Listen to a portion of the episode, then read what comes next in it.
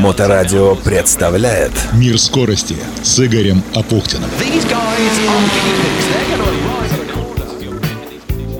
Приветствую, это Игорь Апухтин и «Мир скорости». Самые интересные истории из мира моторов, которые приводят в движение технику. Все, что ездит, плавает и летает. А также встречи с интересными людьми. Одна из таких встреч сегодня с человеком, ставшим при жизни легендой автоспорта. Программа «Мир скорости» продолжает выходить при поддержке научно-производственного объединения «Акваинж». «Акваинж» занимается технологией очистки воды и выводит на чистую воду поселки, города и крупнейшие промышленные предприятия. «Акваинж» — это предоставление полного комплекса услуг в области систем водоподготовки и водоочистки от обследования объекта до строительства под ключ и последующей эксплуатации очистных сооружений и станций водоподготовки с гарантией качества очищенной воды причем качества самого высокого и в Петербурге, и на всей территории России. Серию проектов «Акваинж» ведет в Калининградской области, и о них рассказывает председатель Совета директоров, ветеран трековых гонок Олег Трескунов. У нас сейчас в Калининграде проводятся пусконаладочные работы на комплексе очистных сооружений. Они завершаются. То есть это первый серьезный комплекс такой. Заканчиваются работы по водоснабжению поселка Василькова около Калининграда в Гурьевском районе. Тоже летом будет все закончено. Большая станция водоподготовки для питьевой воды. Дальше идет проектирование десятитысячника. Первый этап 5 тысяч в Гурьевском районе, в самом Гурьевске. Идет подготовка к контракту реконструкции города Светлый, тоже Калининградской области. Калининградской области идет резервуар чистой воды. Это поселок Никольское. Они тоже в этом году, буквально в апреле, заканчивают государственный контракт. Мы его выполняем. Выиграли конкурс для помощи Гурьевского района. Парк света будет на основе старого немецкого красивейшего парка, который сейчас ну, в запущенном состоянии находится. Там поставили детские аттракционы, а так, в принципе, он запущенный. И вот администрация решила его сделать парком света световыми всякими штуками интересно красивыми. И мы выиграли этот конкурс тоже. Не наш профиль, но это попросили, так как доверяют компании, которая может выполнить те задачи, которые даже не наши профильные. О подготовке безопасных водителей на дорогах средствами автомобильного спорта с Олегом Трескуновым мы говорили не раз, но сегодня в нашем эфире на эту тему мы будем говорить с человеком, который более 40 лет назад обосновал и начал развивать эту идею как в теории, так и на практике. На его книгах выросло не одно поколение автогонщиков. Его имя знают во многих странах мира, даже в тех, в которых он не бывал. Двукратный чемпион СССР по ралли, мастер спорта международного класса, тренер сборной СССР по ралли и заслуженный тренер Российской Федерации, заведующий кафедрой физической культуры Санкт-Петербургского лицетехнического университета профессор Эдвард Георгиевич Сингуринди, которого в мире советского автоспорта знали как грек из Ленинграда. В 2016 году, после 9 лет нашей с ним совместной работы, увидела свет весьма объемная книга, почти на 600 страниц «Жизнь на больших скоростях», которую я помогал писать профессору как литературный редактор. Сегодня мы выходим на финишную прямую, вероятно, с последним, хотя кто его знает, трудом Эдварда Георгиевича, книгой «Тренер и автомобильный спорт», эмоционально-методическое пособие «Как стать гонщиком». Кстати, когда вы слушаете эту программу в эфире, мы с профессором как раз сидим у меня дома за компьютером и редактируем вторую часть. Про идею книги и про то, как стать автогонщиком профессор Сингуринди от первого лица. В чем идея этой книги? Я уже готовлюсь праздновать свое 90-летие, активно готовлюсь. И к этой активной готовности хочу поделиться некоторыми мыслями, которые меня посещают в этом возрасте. Вот если бы меня спросили, что является главным, всеобъемлющим, революционным, именно всеобъемлющим событием в 20 веке, я бы ответил – создание автомобиля. Хотя это относится к концу XIX века, но ни космос, ни страшное оружие, которое там может разнести этот земной шар на несколько частей, ни успехи в авиации. Не сравнятся с проникновением автомобиля в душу человека. Это явление настолько глубокое, автомобилизм, автомобилизация настолько глубоко проникла во все сферы жизнедеятельности, что я бы сказал, что появление автомобиля перевернуло мир. Конечно, если говорить по-простому, что дал автомобиль? Он дал возможность передвигаться в пространстве. Но человек всегда передвигался в пространстве. Кто на орбе, кто на колеснице. Но что-то в автомобиле оказалось особенное. И вот это особенное я пытаюсь соотнести с автомобильным спортом. И тогда я я начал думать, что же получается. Есть Всемирная автомобильная ассоциация – а автомобиль, Федерация автомобильного спорта является частью ее. Следовательно, автомобильный спорт – огромное явление, но оно является только частью. А если оно является частью родственного отношения автомобиля к человеку и человека к автомобилю, или наоборот, правильно, то в этой книге, которая должна ответить на вопрос, как стать еще роднее человеку с автомобилем, а что может быть роднее, кроме покорения на этом же автомобиле, но с большей скоростью, по более трудным дорогам, когда на тебя смотрят. И это э, появилось тогда понятие автомобильные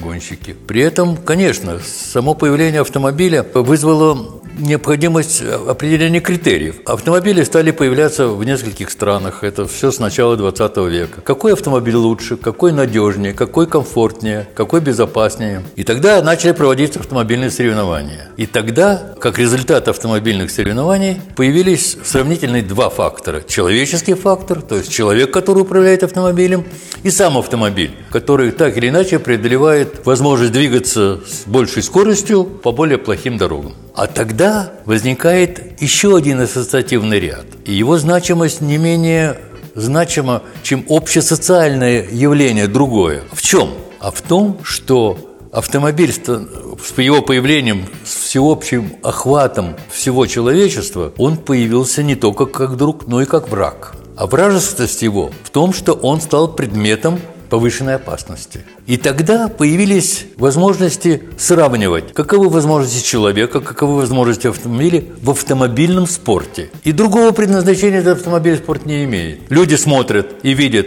себя за рулем этого спортивного автомобиля и думают, а могу ли я так? А я думаю, а нужно ли так ездить, как в автомобильном спорте? И выясняется, что основа безопасности дорожного движения, которым автомобиль проявляется как враг человека – является методика подготовки человека автомобиля в автомобильном спорте. И это не моя мысль. На большом конгрессе лет 10, 15, может быть, тому назад Макс Мосли, тогдашний э, президент Федерации автомобильного спорта, сказал, вопросы повышения безопасности дорожного движения лежат в методике автомобильного спорта. Парадокс? Нет, нет и нет. Потому что в автомобильном спорте побеждает не тот, кто едет быстрее всех ситуативно, а тот, кто едет, во-первых, быстро, во-вторых, безопасно, третьих выигрывает в автомобильном спорте тот, кто быстрее доезжает до финиша.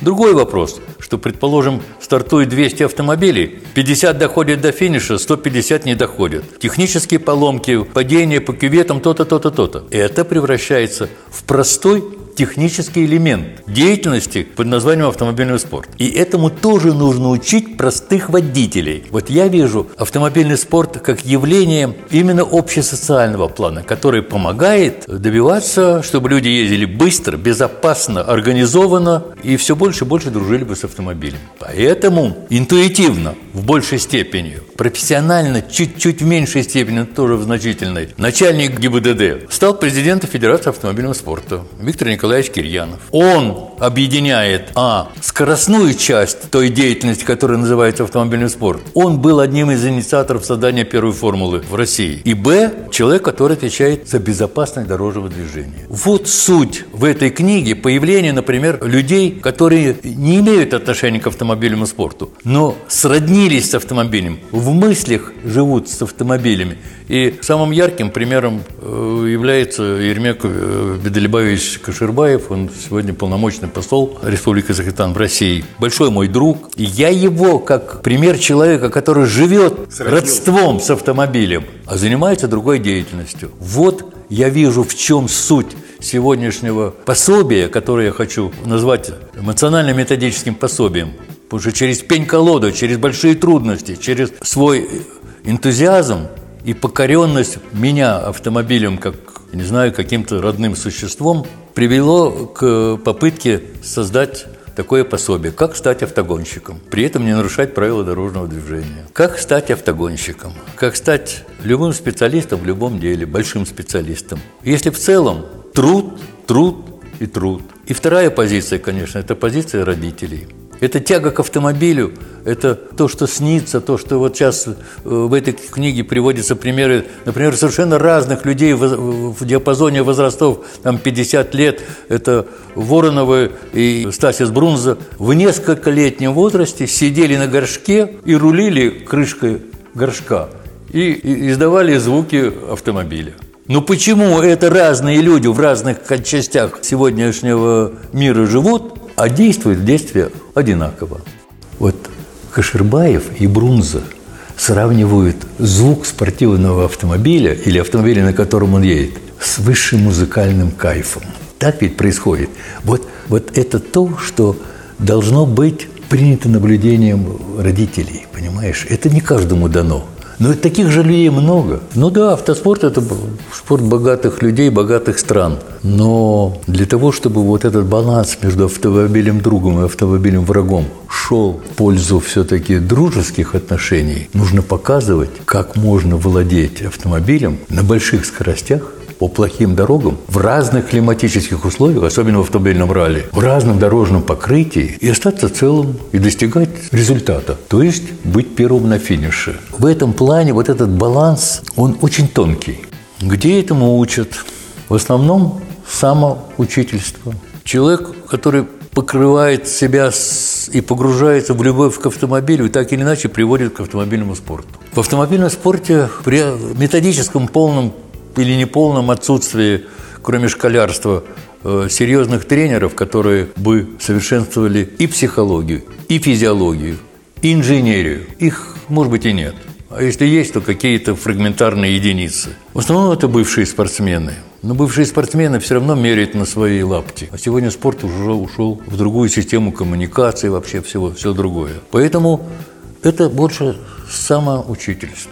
Вот с моей точки зрения. Потому что лучшие вот гонщики, когда смотришь на них, на их технику вождения, во-первых, она у всех разная. Во-вторых, бесподобно интуитивное начало. В-третьих, я думаю, а какой тренер может этому учить? Поведенческим началом каким-то, который сводится в большей осторожности. Потому что грань возможного и э, уже невозможного, за которым идет авария, она грань очень тонкая. Кто-то приближается к ней интуитивно, кто-то с помощью советов. Но тренерское вот начало, оно отсутствует. В автомобильном спорте не выиграет тот, кто несется храбро. Это до первого дерева или камня. А тот, кто разумно считает свои возможности и возможности автомобиля, и таким образом постепенно достигается спортивный результат все выше, выше. Многие спортсмены шли по пути разгрома своих автомобилей,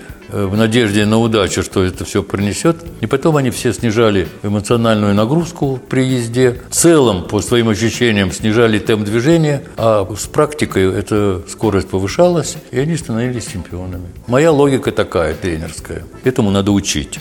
Сегодня может быть заглавная мысль о том, что над автомобильным спортом стоит общефилософское э, начало автомобилизации, как явление, которое вошло в каждую семью, в каждый момент, в каждый э, завтрак, обед и ужин. Вот такое явление это автомобилизм. А чтобы он не был врагом, вот вам автомобильный спорт, где люди учатся достигать результата вовне стандартных условиях. Вот откуда эмоционально-методическое пособие. Когда книга «Тренер и автомобильный спорт. Эмоционально-методическое пособие, как стать гонщиком» увидит свет, пока не могу сказать. Но в этом году точно. Как она будет распространяться, пока не знаю. Впереди переговоры с сетевиками-распространителями, но совершенно точно, что большая часть тиража будет пронумерована, каждый экземпляр в отдельности и подписан лично автором и мной, и будет доступна по предварительному заказу по электронной почте egs-тренер собака яндекс.ру. Про цену пока не скажу ничего. Hãy subscribe cho kênh Ghiền Mì Gõ Để không bỏ lỡ những video hấp dẫn И буквально два слова о российском ралли. В карельской Лахденпохе в минувший уикенд 27 и 28 января прошел первый этап чемпионата России. Первые два места завоевали чемпион прошлого года Денис Растилов и серебряный призер чемпионата Артур Муразян. На третьей позиции финишировал обладатель Кубка по ралли прошедшего года и обладатель Кубка мира по ралли-рейдам 2014 года Владимир Васильев. Это был мир скорости при поддержке научно-производственного объединения «Акваинж», где знают, как сделать даже с той сточную воду идеально чистой. Занимайтесь спортом, развивайте навыки безопасного управления транспортными средствами повышенной опасности. Берегите себя. Удачи! Мир скорости с Игорем Апухтиным. На Моторадио.